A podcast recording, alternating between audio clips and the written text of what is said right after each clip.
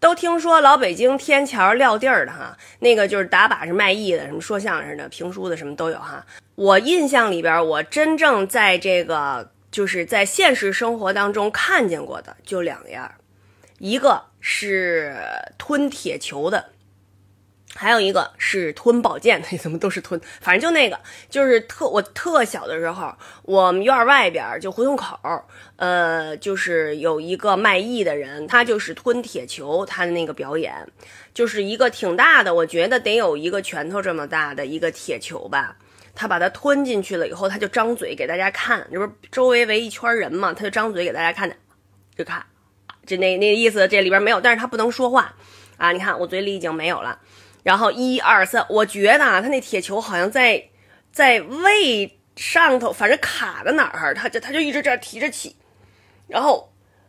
一一一演完了，一给大家都看完了，然后他就怎么一使劲，然后他就那个球就从他嘴里日吧掉地上了，但是就是拉着黏吐着丝儿，哎呀就出来了。我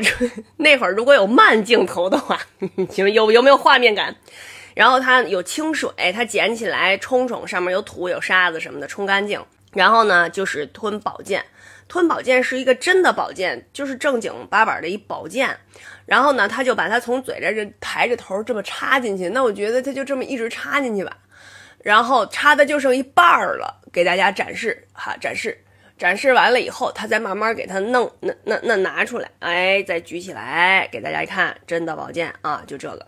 这个是我真的在现实生活当中看见，就是这种嗯卖艺的影视作品里还看见过那种卖唱的，卖唱呢是不是一般拿一个敲一手拿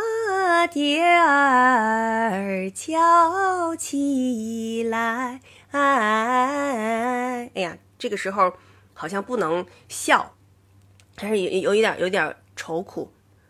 小曲儿好唱，口难开。那大概就是这个吧，后边词儿就不知道了。前两年吧，用这个全息的这个高科技手段，呃，保护了一些非物质文化遗产。当时拍的一些作品哈，我看过顶缸的。那个当时起了个名字叫《巧耍花坛》，是周仁喜先生。周仁喜先生他呃在老舍茶馆等等很多地方表演哈，他是这个非物质文化遗产的传承人。当时我们拍他这个作品的时候，呃，已经他已经六十多岁了，他顶一个二十斤，就他是顶一真的缸。但是据说现在好多这个影视节目啊，或者是这个舞台表演啊，都是。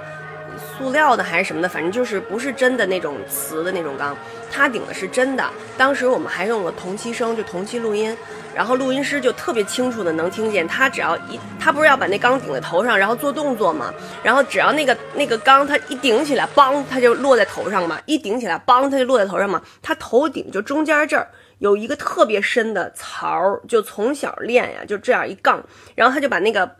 缸的那沿儿壳在这个杠上，还能在脑袋上转。只要那个缸一咚咚，他就就我们录音师就能听见那缸里边咚。咚这样的声儿，然后我们做后期的时候，就把这个非常真实的声音都给它还原进去了。因为当时已经六十多岁了嘛，嗯，很多动作已经做不了了。当时我们就觉得特别遗憾，嗯，就是这样。因为很多就像现在这种高科技啊，嗯，这个科技发展的太厉害了，嗯，好多东西就是你真人的这种真功夫，还比不上人家做的一个特效，所以可能有很多人不愿意再去吃这个苦，练这些功夫。